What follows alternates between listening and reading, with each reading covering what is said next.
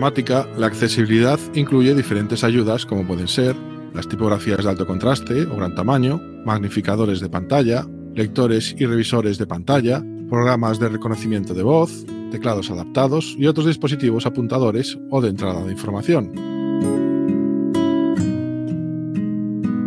Además, las inteligencias artificiales están empezando a ser un gran aliado para mejorar la accesibilidad en muchos aspectos.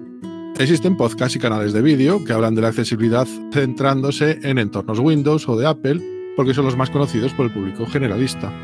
Pero en este podcast queremos dar a conocer otros aspectos de la accesibilidad y su relación con otras tecnologías menos conocidas. Tecnologías que consideramos libres y que nos parecen mejores para la sociedad, en muchos casos.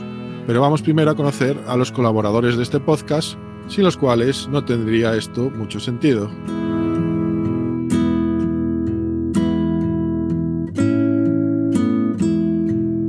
Contaremos con diferentes secciones donde abordaremos diferentes temas relacionados con la accesibilidad.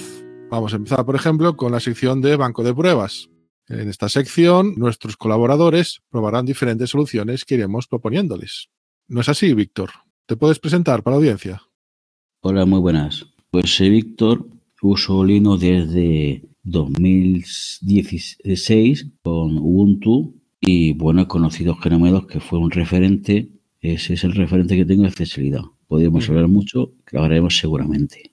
Y me ofrezco a colaborar para mostrar qué hay de accesibilidad para personas con problemas visuales o dificultades visuales y que se puede mejorar. Vale, queda grabado, Víctor. Tenemos tu palabra que te vas a someter a las pruebas y a los retos que te propongamos. Pues muchas gracias por colaborar con nosotros y puedes adelantar de qué vamos a tocar en el siguiente programa. Pues Genome es un escritorio geniolino, muy veterano, pero hay varias ramas, varias, varias ramas, sí.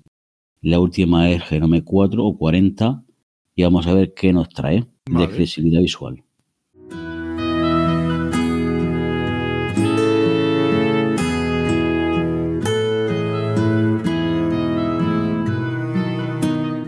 Otra de las secciones es 2023, una odisea en el ciberespacio. Mire, Dave, usted está trastornado por esto.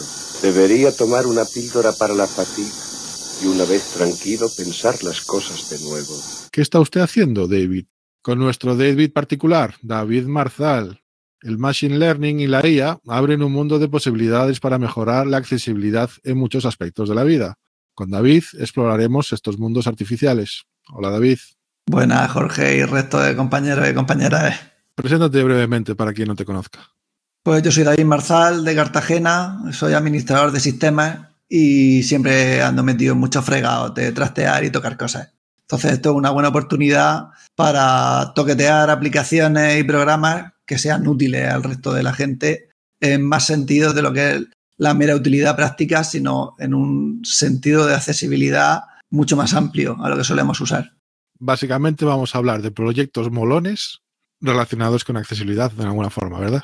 Efectivamente, cosas chulas que le sean útiles a la gente. Y cuando decimos molones son chulos y sobre todo de software libre o código abierto. Hombre, solo y exclusivamente. No creo que me vaya a ver viendo un lenguaje propietario en Windows investigando. Sobre todo cuando hay tantas aplicaciones y tantos proyectos en software libre que se pueden usar. Vale, te dejo que hagas un spoiler del siguiente programa. ¿De qué vas a tocar? Si te siguen, lo mismo ya lo saben, porque hemos hecho algún pinito ya por ahí. Pero el siguiente será con, y que me perdone quien entienda realmente del término, con inteligencia artificial, con Whisper, sea como sea, lenguaje profundo o lenguaje de modelos, el nombre que tenga realmente, al final es una aplicación entrenada que es capaz de traducir increíblemente bien de un idioma a otro, de audio a texto.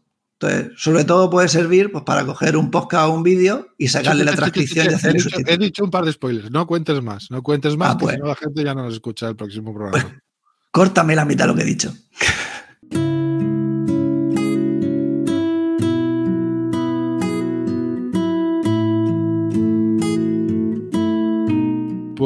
Pues pasamos a otra sección que sería Otros mundos, otras realidades con Thais Pousada. Thais nos acompañará para darnos a conocer diferentes situaciones y problemas menos conocidos por el gran público. Hola Thais. Hola. ¿Te presentas brevemente? Yo soy terapeuta ocupacional y actualmente trabajo como profesora en, la Universidad de Coruña y formo parte de un grupo de investigación en el que eh, tratamos de utilizar la tecnología para el bien común, ¿no? Es decir, tratamos de eh, buscar soluciones tecnológicas para mejorar la vida, eh, la comunicación y la participación de las personas con, con discapacidad. Y en, en concreto, en la sección que voy a abordar, pues me centraré sobre todo en cuestiones de dificultades que tienen en el día a día y cómo la tecnología puede ayudar a personas con discapacidad física y orgánica. ¿Un pequeño adelanto del siguiente programa? Pues vamos a tener eh, a una compañera mía como invitada, eh, que es la coordinadora de, de AGAELA, la Asociación de Esclerosis Lateral Amiotrófica, y nos va a contar un poco cuál es la realidad de estas personas que tienen ELA, es decir, que, que tienen una movilidad muy, muy, muy limitada que eh, no tienen voz porque, bueno, pues su aparato fonador eh, no funciona y, bueno, cómo la tecnología les puede ayudar en su día a día y cómo hay recursos que todavía son muy caros y que debemos trabajar entre todos para, para conseguir abaratar el precio o, o que sea gratuito. Y como veis, no disponemos de pocos colaboradores, pero también vamos a tener invitados en las diferentes secciones. Exacto. Así que no nos vamos a aburrir nada. Pues muchas gracias, Thais.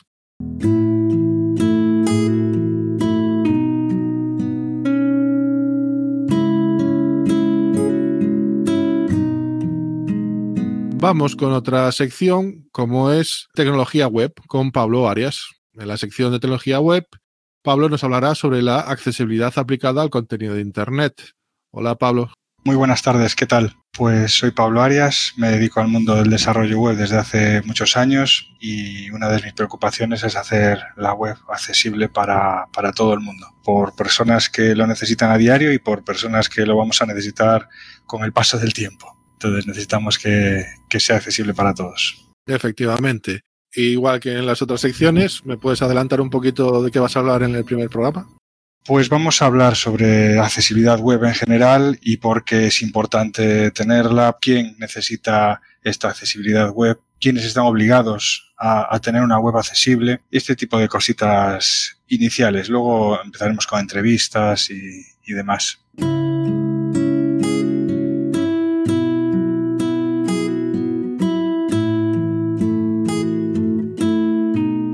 Y en la sección Diseño para Todos, Jonathan Chacón nos guiará sobre diferentes temas como son la accesibilidad, el software libre o la integración y diseño para todos. Hola, Jonathan. Buenas a todos, hola. Pues en esta sección vamos a hablar de tecnología para personas y no de personas que tengan que pegarse con la tecnología. Porque un diseño inclusivo es accesible, es entendible, es operable y es robusto. Y es para personas. Muy bien. Cuéntanos, Jonathan, ¿cómo acabaste trabajando en tecnología? Pues yo soy bastante precoz. Eh, a los cuatro años empezó mi epopeya, porque entró el MSX1 de un primo mío. Uh -huh. eh, meses después entró un Amstrad CPC y eso fue amor a primera vista, no, por, no solo por las teclas de colores, sino porque tenía 64K para hacer lo que yo quisiese. Mi primo me enseñó unos rudimentos básicos de Basic y ahí vi que había un gran mundo para, para, hacer cosas y para aprender. Y creo que te aficionaste rápidamente a los videojuegos. De hecho, has diseñado varios videojuegos.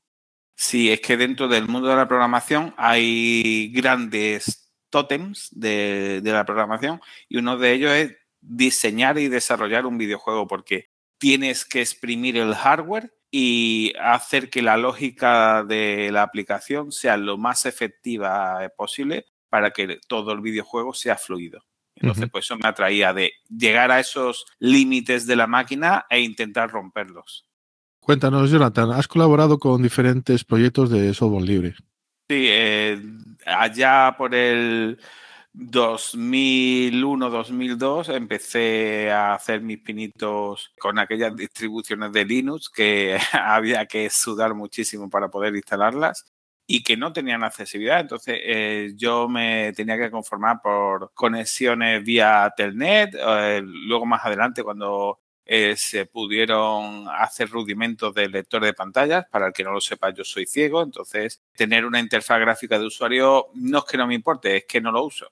Entonces, pues accediendo a la terminal, haciendo esos rudimentos. Luego empecé a colaborar ya con cuando Genome empezó a hacer cosas como Evolution, el proyecto Thunderbird. También he estado colaborando con la Fundación Mozilla. Y luego me pasé a colaborar porque descubrí, curiosamente, que había open source, no solo en Linux, sino también que había en Windows, Mac, incluso en, en Android y en iOS, hay también software libre. Entonces, Siempre he visto que los proyectos de software libre tienen muy buena voluntad, muy buenas intenciones, pero la accesibilidad se desconoce. Entonces, pues ahí entro yo tanto para divulgar como para arrimar el hombro para que los proyectos sean lo más accesibles posibles. ¿Y en estos últimos años por dónde te han llevado los derroteros laborales?